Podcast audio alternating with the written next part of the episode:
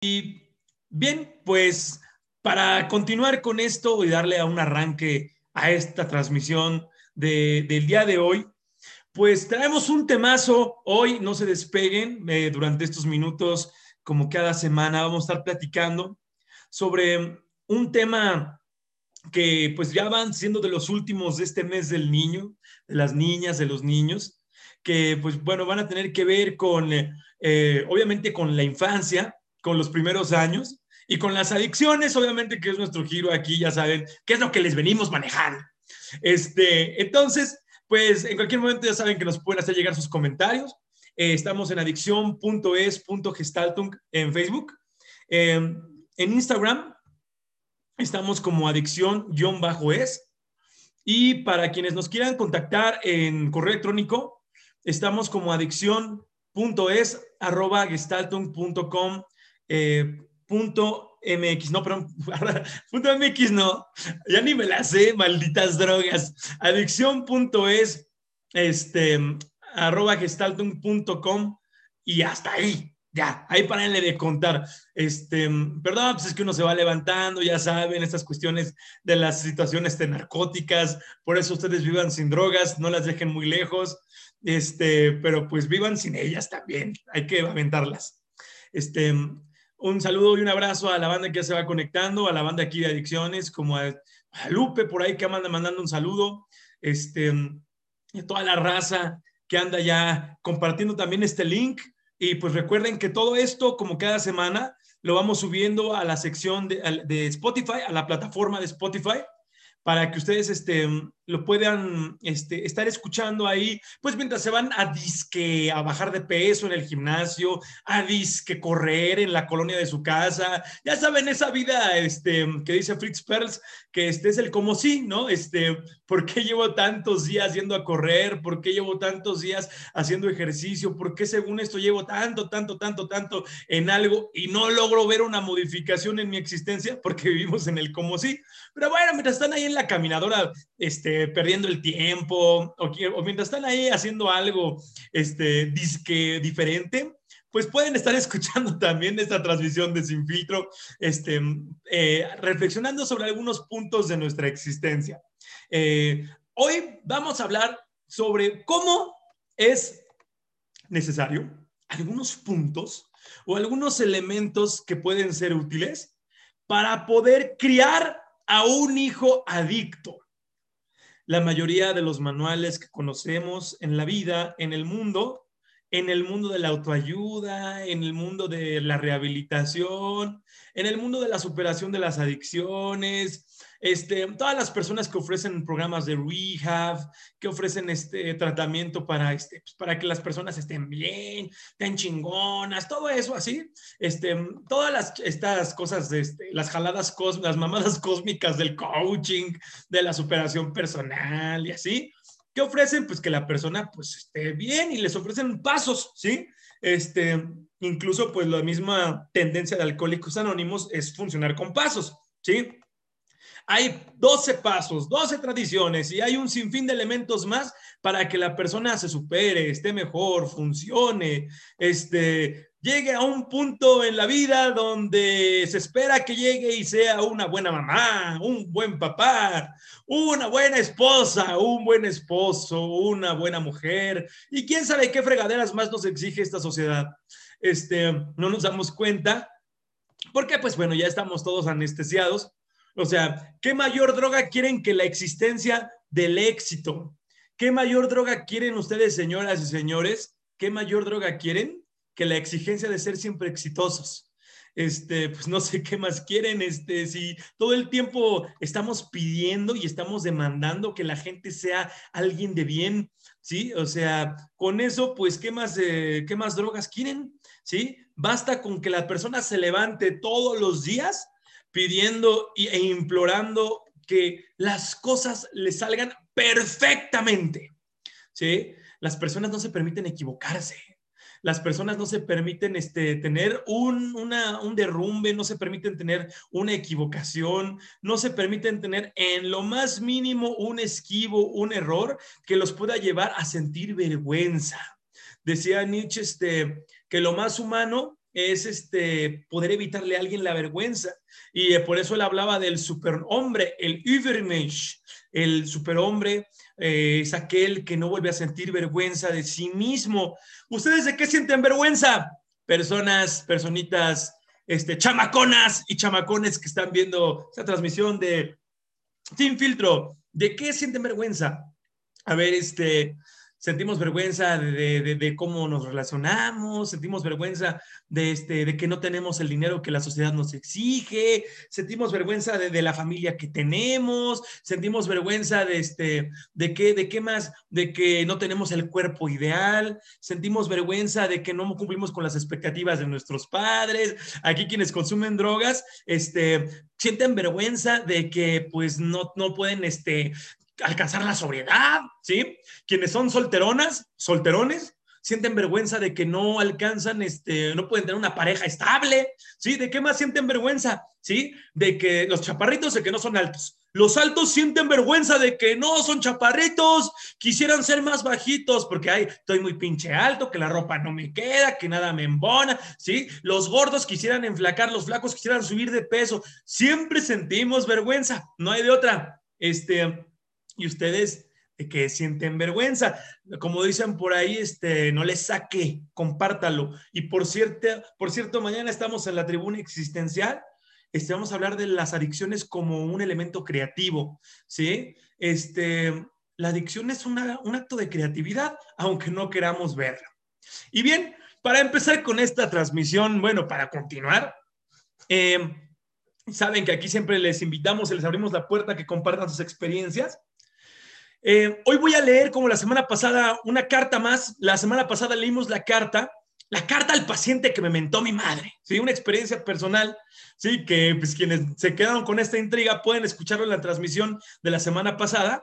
Este, una persona que en consulta me mentó a mi madre así, este, muy honestamente, y fue una experiencia bellísima. Este, no porque me haya dicho una grosería, sino por todo lo que de ahí surgió toda la, toda la nutrición, toda la parte este, de crecimiento que puede surgir cuando escuchamos que el otro no está de acuerdo con nosotros.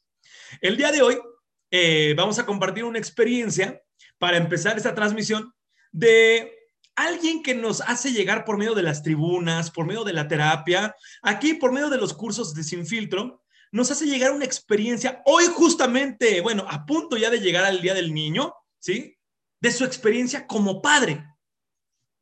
Hay un texto que incluso él escribe y redacta y que nos, nos permite compartirlo aquí, que se llama Un papá pendejo.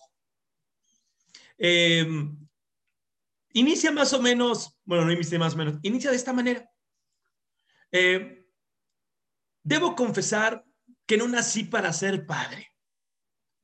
No tuve, ni tengo, ni tendré la paciencia, la capacidad, las fuerzas, el dinero, el tiempo, ni las ganas de ser padre. Sin embargo, trato de llevar a cabo la paternidad de la mejor manera. Soy sincero, soy un padre pendejo.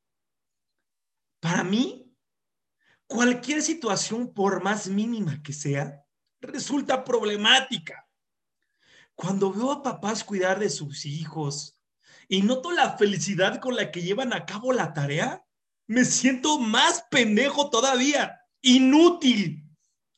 He visto padres que pueden conducir, tomar una caguama, fumar un cigarrillo, silbarle a las mujeres que van en la calle, mirar su smartphone, escuchar la radio, mentar la madre al conductor de un lado al peatón que intentó utilizar el paso peatonal, tuitear, cuidar a su bebé y todo al mismo tiempo. Yo no puedo he observado con detenimiento a los padres que salen a las fiestas, al cine, a comer, a las plazas comerciales, compran, beben, comen, platican, bailan y disfrutan sus salidas por horas con el bebé. Su bebé también compra, bebe su jugo de lata, come su papilla instantánea, toma su leche aguada, mira una película de adultos que no entiende mientras llora, platica con nadie, escucha la música a todo volumen. Al parecer el bebé disfruta su salida. Se pregunta a esta persona, ¿cómo lo hacen?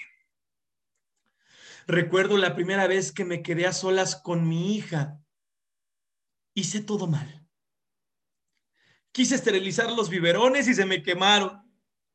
Preparé la leche de fórmula y para darle sabor le puse crema de chocolate con vainilla y hielos, como si fuera una cuba, cabrón.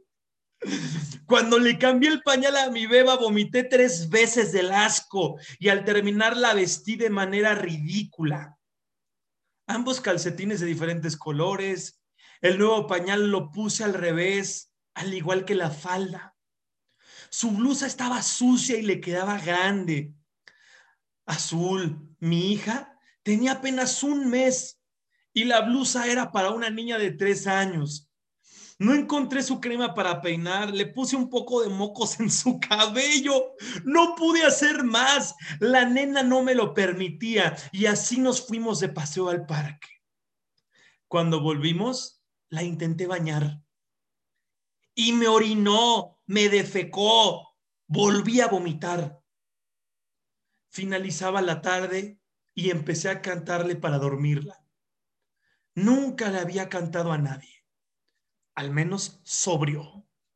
La persona que nos comparte esto, cabe señalar, es un ferviente y apasionado de la bebida y defiende su gusto por la bebida como ojalá y los muchos bebedores lo defendieran. Menos canciones infantiles. El resultado fue una mezcla de canciones de Cricri con letras de José Alfredo. La patita con canasta de bolita va al mercado tómate otra botella conmigo y en el último trago nos vamos.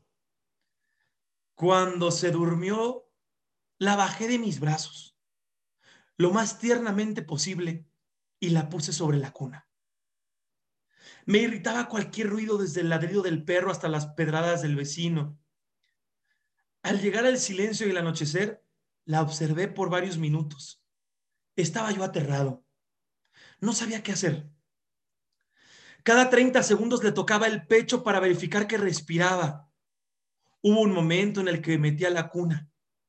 Me, me senté a su lado y sin hacer ruido, comencé a llorar como nunca lo había hecho. En ese instante fui consciente que había llegado a mi paternidad. De pronto llegó mi novia, me sequé las lágrimas y fingí que todo había estado en orden. Fue el primer día que le mentí sobre todos los acontecimientos paternos. Llevo mintiendo y llorando casi dos años. Pero esta, bueno, esta carta que nos comparte esta persona es un padre que le rinde devoción con, con bastante, eh, bastante continuidad a la bebida, ¿sí? Es como diría por ahí un bebedor profesional y que nos está compartiendo a través de esta experiencia que él no sabe ser padre, no sabe cómo. Y la mayoría de las personas que se moralizan y que no permiten abrirse a alguien que dice, yo no sé ser padre, soy un papá pendejo, van a inmediatamente a querer perseguirlo con moralismos diciéndole, pero le vas agarrando cariño, pero poco a poco te va a salir, pero poco a poco lo vas a poder hacer, pero poco a poco esto lo vas a realizar. No te preocupes, es cuestión de tiempo. No te preocupes, mira, este, cuando vaya creciendo esto se va quitando, ¿sí? Eh, ¿Por qué no nos abrimos a la posibilidad de que hay quienes a lo mejor no disfrutan la paternidad ni la maternidad? Hay quienes se dan cuenta que no se les da esto o que simplemente no les interesa. Les interesa incluso más la bebida, les interesa incluso más estar consumiendo, les interesan más los amigos, las drogas. ¿Cuántas personas que son padres así, que están escuchando o pueden ver esa transmisión, se han esforzado tanto tiempo por ser buenos padres y no lo logran? ¿Sí? Y creen que tendrían que ser buenos padres y no lo son porque eso es lo que creen que tendrían que ser, ¿sí? No tienen que ser buenos en nada. El ser humano se esfuerza en demasía por ser bueno en un sinfín de cosas que la sociedad le impone. Creen que tienen que ser buenas en, en una área, buenos en otra área, buenos en tal, tal, tal, ¿sí? Y, ¿Según quién? ¿Según quién tendrían que serlo? Y cuando escuchamos que alguien nos confiesa que es un papá pendejo, como el de esta carta, esta experiencia que nos comparten, es algo bastante interesante. Queremos escuchar finales felices. Estamos intoxicados, drogados, anestesiados del final feliz, ¿sí? Todos queremos escuchar que el padre al final se reivindica y dice, hija mía, ya me di cuenta de cuánto te amo, voy a dejar el alcohol, las drogas, la bebida por ti. Y en la realidad humana vemos que no es así. La mayoría de los padres que tienen estas condiciones prefieren más su alcohol que la familia. Prefieren más la droga que la familia. Y es algo que no podemos soportar. Es algo que no estamos dispuestos a sostener. Ojalá y pudiéramos abrirnos a las verdades que no son las nuestras para poder entender otros mundos y otras realidades. Eh, muchas madres, incluso a pesar de que están todo el día en la crianza y en la crianza y en la crianza, no quieren a sus hijos o, no saben ser madres. Lo único que saben es controlar la situación, ¿sí? Este, el hecho de controlar a un hijo y mantenerlo todo el día bajo mi yugo no significa saber educar, ¿eh? Muchas madres y muchos padres creen que controlar a un hijo es imponerle una muralla para que no salga de la casa. Creen que eso es educar a un hijo y le prohíben amigos, le prohíben novias, le prohíben parejas, le prohíben salidas, le prohíben ropa, le prohíben perforaciones, le prohíben tatuajes. Los padres creen que educar es prohibirle la vida. ¿Sí? Eso no es así. ¿Sí? Este es que él encuentre sus propios recursos para existir. Eh, ojalá y los padres de esta época posmoderna algún día pronto lleguen a entender que también amar es quitarle al hijo.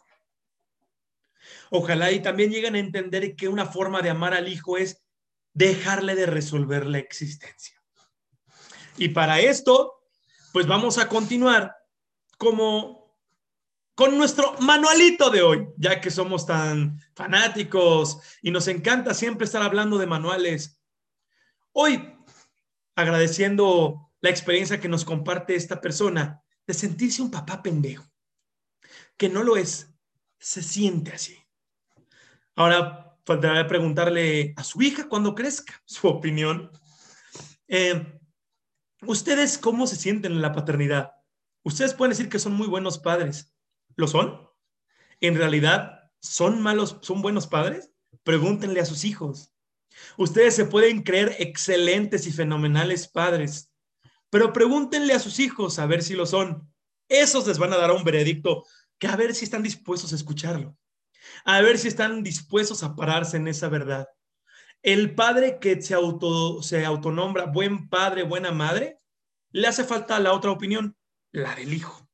¿Sí? Y vamos a ver si esa la escuchan o lo único que van a hacer es anularla y decir, estás pendejo, pinche chamaco. ¿Tú qué me vas a decir a mí si yo soy el que te dio la vida? Chamaco caguengue, chamaco alcornoque, chamaco pinche. ¿Sí? Pregúntenle a sus hijos a ver qué tan buenos padres son y van a ver si lo pueden escuchar sin golpearles, sin darles una cachetada, sin darles con un cinturón o un cable, sin reprobarlos y sin castigarlos. A ver qué opinan, a ver si de veras les va tan bien como ustedes creen. Y bien, regresando a los manualitos, buscamos manuales para todo.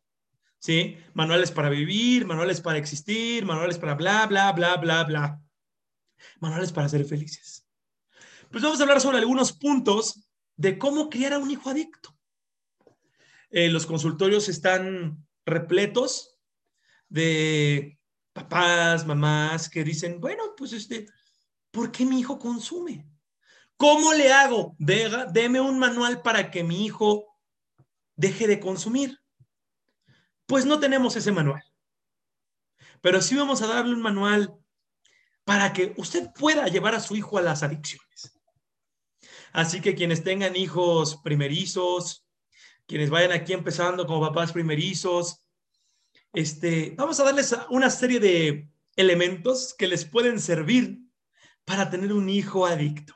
Algunos puntos, recordando que nada es garantía, pero pueden llegar a servirlos para que ustedes lleven a su hijo al borde de las drogas y el alcohol.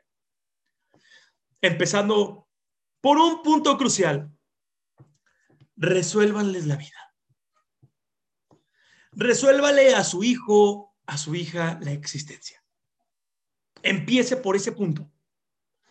Encárguese de que su hijo, encárguese de que su hija no se tenga que preocupar por nada, ni económica, ni laboral, ni bajo ningún contexto tenga que tener ninguna angustia. Así, su única preocupación de este chamacón, de esta chamacona, va a tener que ser el qué se va a hacer el viernes.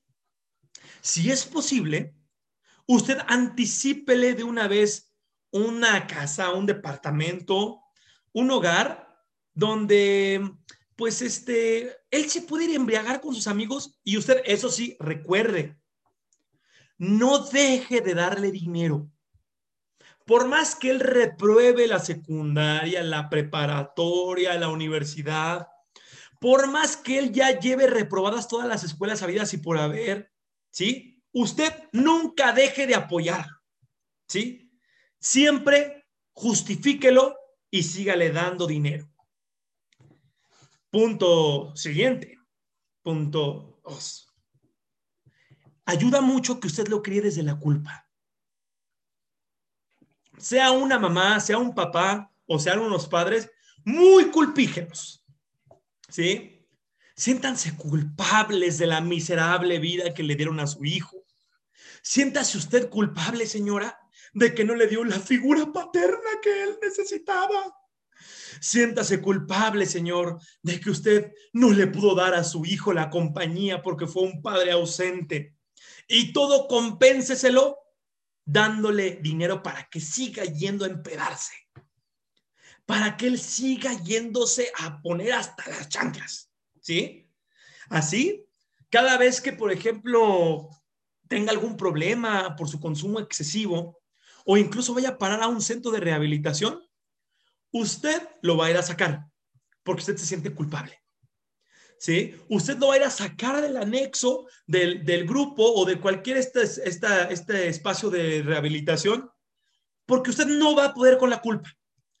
Por más que usted quiera dormir tranquila, por más que usted quiera dormir tranquilo, no va a poder porque va a sentir que usted es el culpable de que su hijo haya caído, haya probado las drogas haya probado el alcohol. Entonces, aunque usted tenga la cura, aunque usted tenga en gran, gran parte en sus manos el remedio, no lo va a hacer. Este es algo, un ejercicio que se pone en algunos grupos, ¿sí? Si yo le diera ahorita, señora, señor, la, la cura para que su hijo deje de consumir, ¿lo aplicaría? Muy bien. Córralo de la casa. Ya. No le dé ni un quinto y córralo. ¿sí? Va a ver si su hijo va a estar pensando en qué droga se va a meter mañana, va a estar pensando en qué comer. Pero como usted se siente culpable, pero como usted siente la peor mamá del mundo, el peor papá del mundo, usted no deja de sentirse, no lo va a correr nunca. Va a seguir teniendo un adolescente de 40 años en su casa. ¿Sí? Siguiente punto resuélvale todos sus problemas, que es parecido al anterior. Si él embaraza a una mujer en su borrachera a una o a varias, manténgaselo usted. ¿Sí? Usted manténgale, por favor, a los hijos que tenga. Es más, le sirve usted para entretenerse. ¿Sí? Usted va a tener en qué entretenerse con los nietos porque pues como usted no ha querido construir un sentido de vida, no ha querido construir otra forma de relacionarse con el mundo más que criando hijos e inutilizándolos, porque usted los inutiliza para que sigan dependiendo de usted, los hijos son dependientes a la droga y usted es dependiente a los hijos.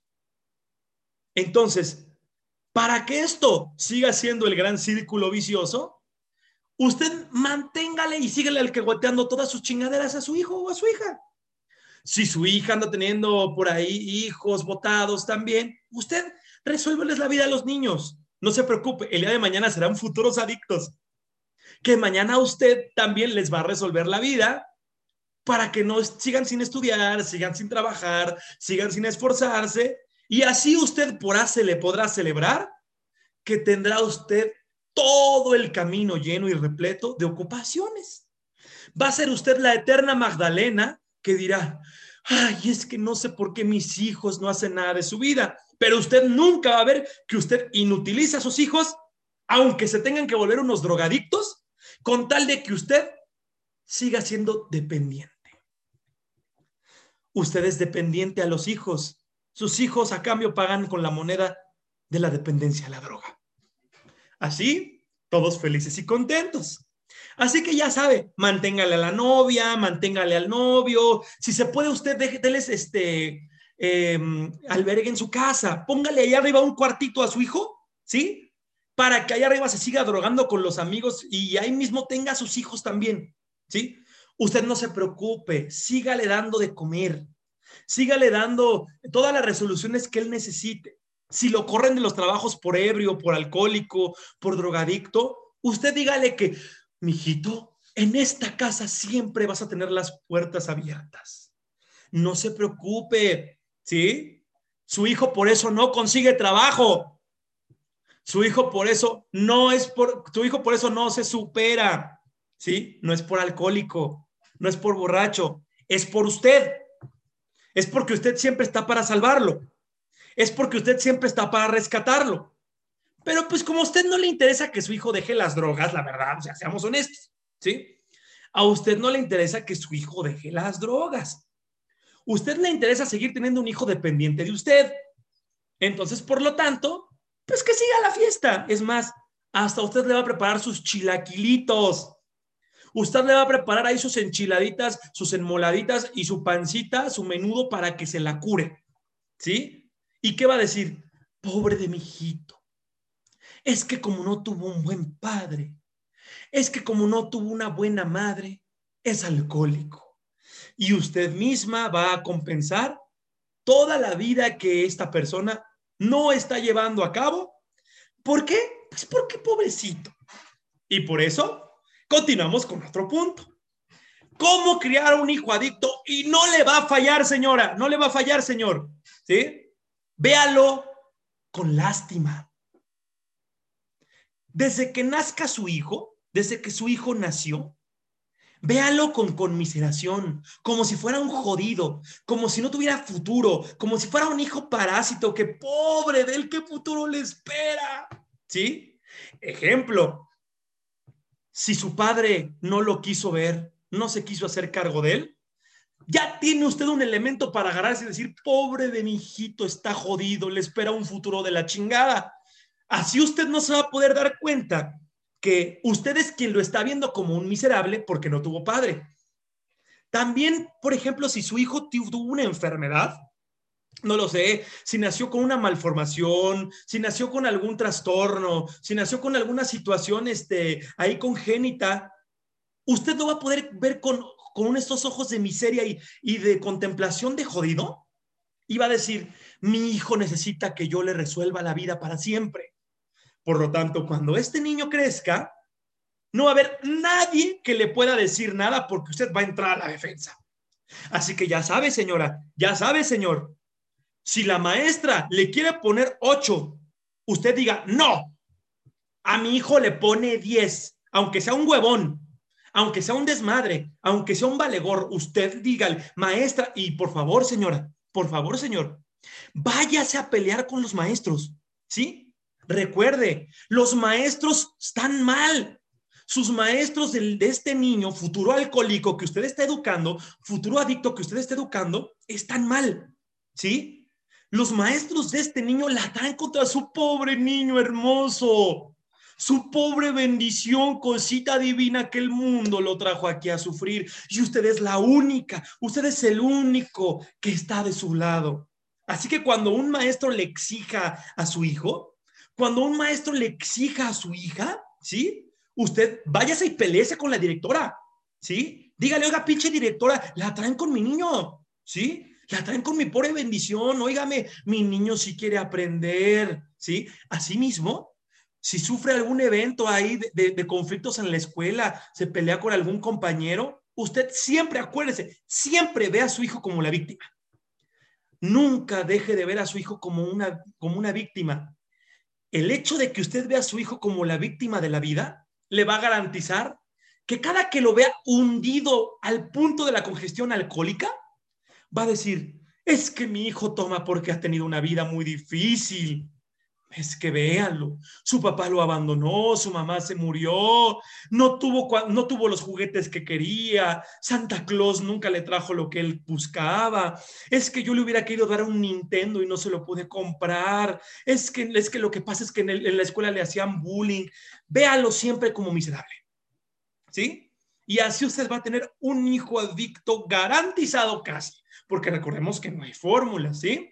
De preferencia también, recuerde, si es posible, cuando estén en la comida, ¿sí? Siguiendo en otro punto, compárenlo y celébrenlo en la oda y en la celebración de la ola machista en su familia.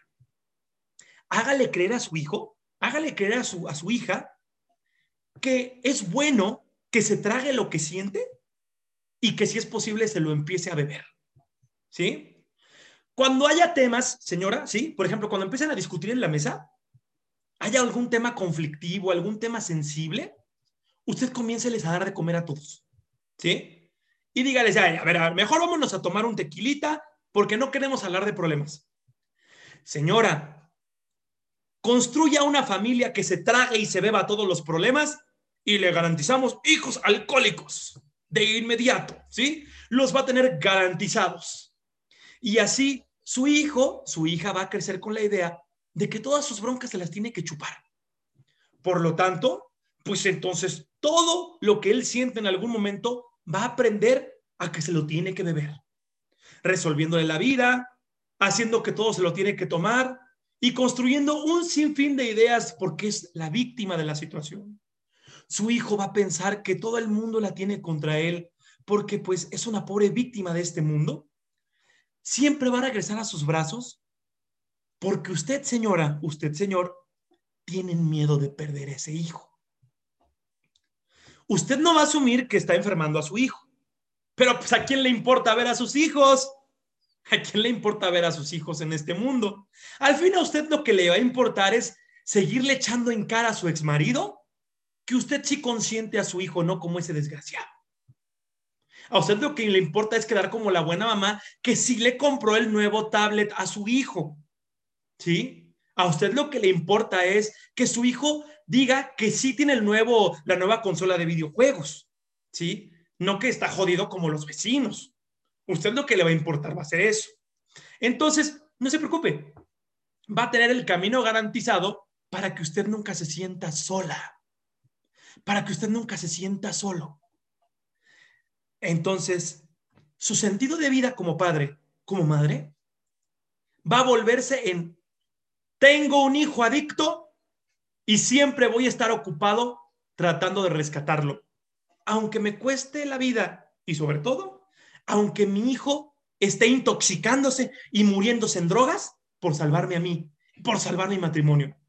Porque qué angustia ver que mi hijo está rescatando mi matrimonio con su drogadicción.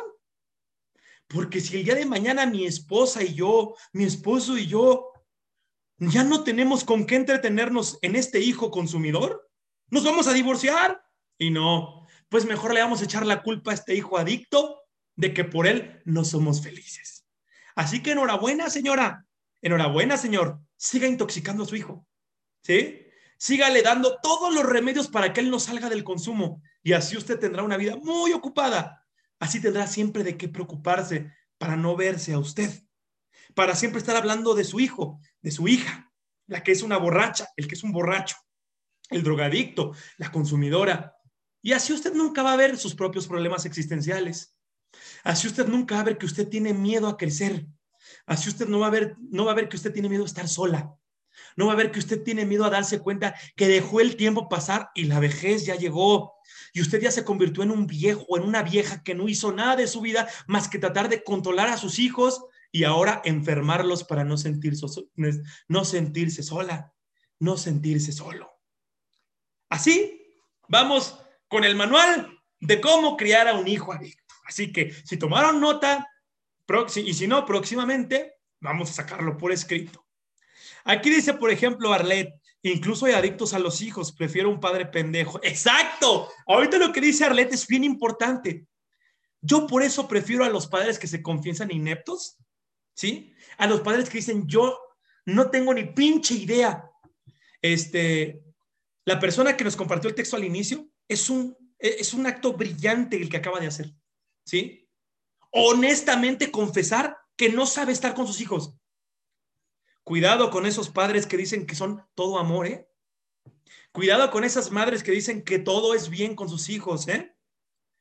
La mayoría de las madres que renuncian a todo por sus hijos se las acaban cobrando de maneras terribles, como lo estamos viendo ahorita. cuidado con esas mamás que dicen que son tan buenas y con esos papás que dicen que son tan buenos, ¿sí? No se confíen de aquellos que dicen amar del todo, ¿sí? Yo, así como esta persona que escribió el texto, yo mejor me declaro muy pendejo para muchas cosas. ¿Sí? Eh, cuidado con aquellas personas que hablan de ser la mejor mamá del mundo y que buscan solo el bien para sus hijos. ¿Sí? El mejor papá del mundo y que solo buscan el bien para sus hijos. No se confíen, hay que dudar de todo.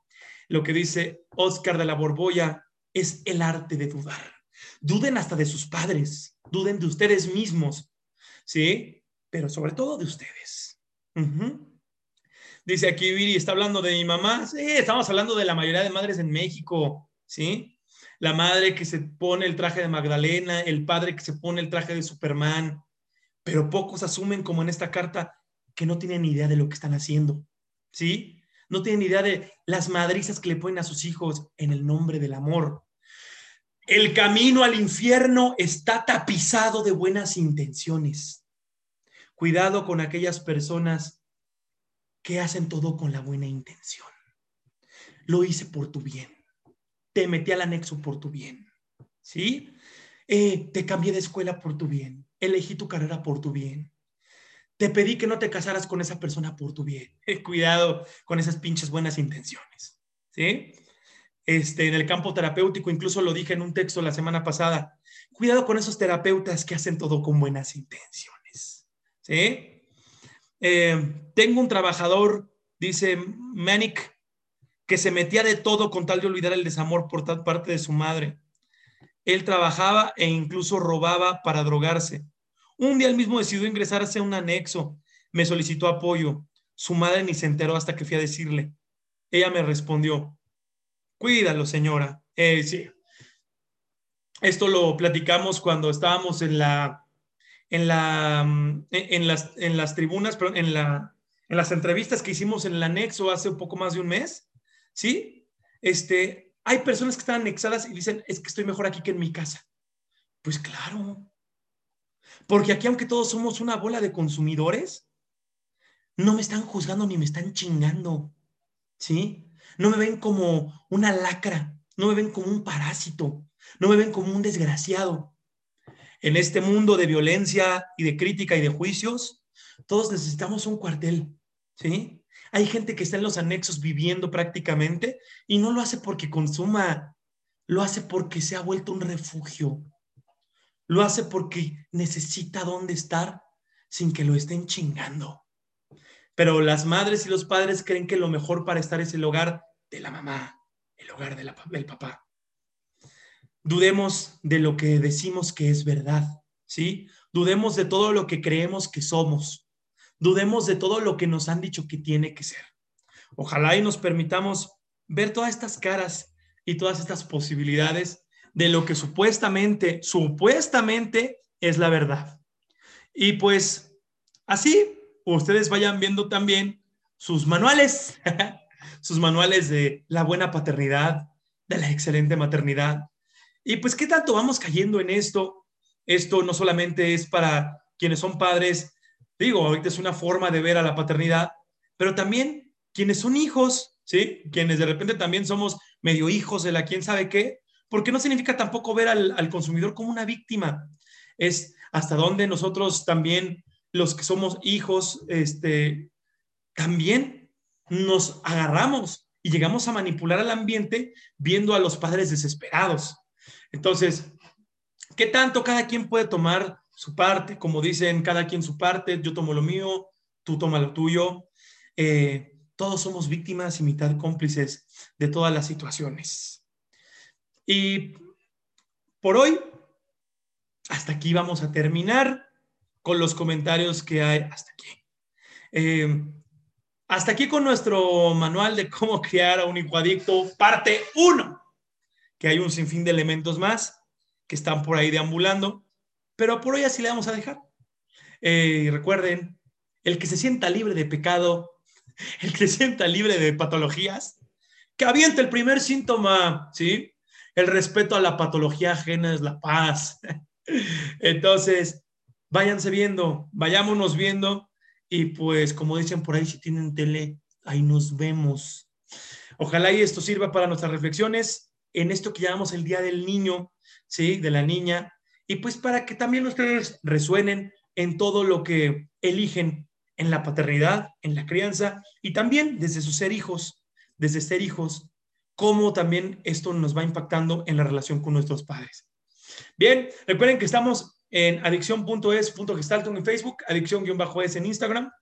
Y para sus correos, así experiencias con las que nos acaban de mandar, sí, para que nos avienten todos sus bombazos, estamos también en adicción.es.gestaltung.com en correo electrónico. En Spotify van a encontrar este capítulo al ratito, así que pues este, no se queden sin escucharlo por si por ahí se lo perdieron. Mucho gusto estar con ustedes como cada semana aquí en adicción.es en Sin Filtro, el podcast de las experiencias adictivas, porque pues la existencia no tiene filtro. Nos vemos la próxima semana, al ratito en Filosofía Existencial, y mañana en la Tribuna Existencial. Nos vemos a las 8. Que tengan una excelente semana. Yo soy Israel Acosta y hasta pronto.